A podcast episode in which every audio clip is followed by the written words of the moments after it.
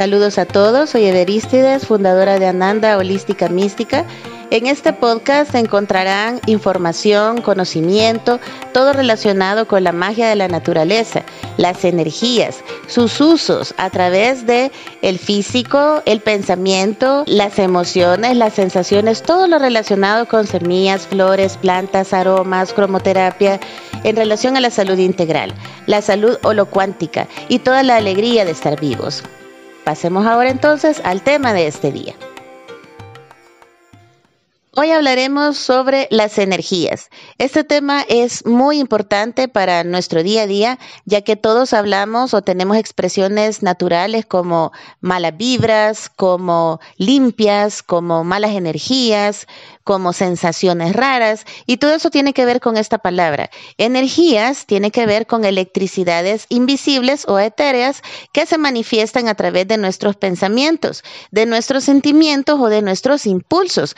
Todo eso quiere decir que no vemos, que no tocamos las energías hasta que se plasman en una ejecución o en una acción. Definitivamente muchas veces nos sentimos muy mal y le comentamos a otra persona y esa otra persona no nos puede ver cómo nos sentimos, porque no es el hecho de tocarla, sino el hecho de sentirla, el hecho de vivirla y por supuesto como te enseñamos aquí en Ananda Holística Mística, a que conozcas tus propias energías. Las energías son electricidades que vagan en el ambiente según lo que se esté manifestando, según lo que se esté pensando en relación a la intensidad. Las energías son distintas electricidades que nos mueven a actuar de cualquier manera. Por ejemplo, cuando estamos muy contentos, cuando estamos muy alegres, nuestra electricidad o nuestra energía vibra tan alto y en positivo que expelemos una carcajada. Más allá de reír o sonreír, tenemos que sacar una carcajada porque ese es el nivel de electricidad hacia donde la energía me está llevando, porque la energía quiere manifestarse, la energía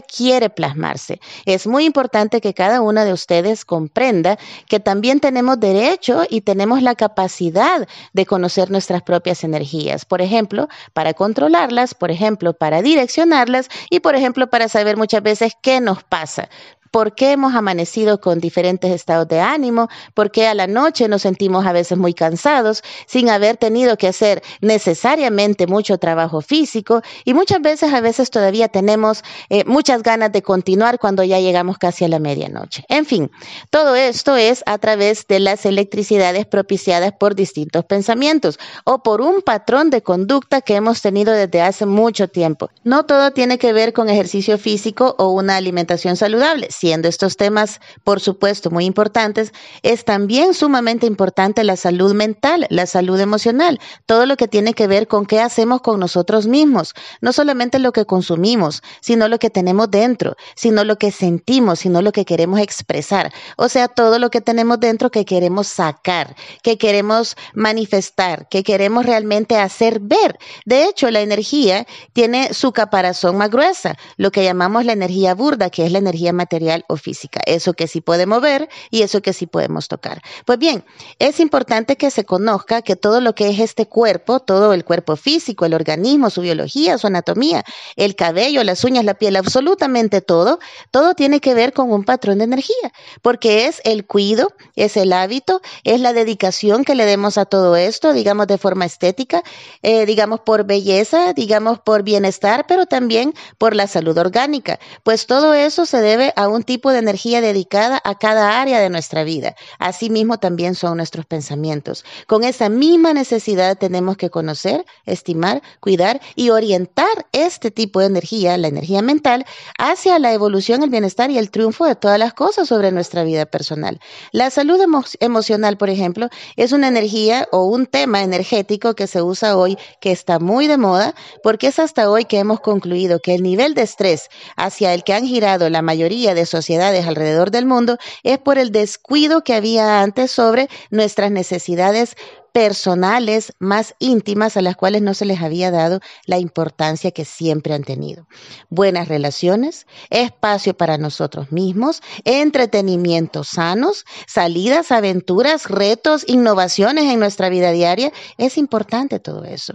Entonces las energías vendrán a ser fractales electromagnéticos que sostienen un estilo de vida en todas las áreas de desenvolvimiento, desde lo más etéreo e invisible las sensaciones más vitales, los pensamientos, la calidad e intensidad de nuestras emociones, nuestra medida física de movimiento, ahí sí nuestra alimentación, eh, todo lo que tenemos por proyectos, nuestro trabajo muy personal de mantenernos muy bien en el bienestar interior en relación al pasado, al futuro y a un presente continuo que tenga que ver solo con logros, con entendimiento y con autoconocimiento.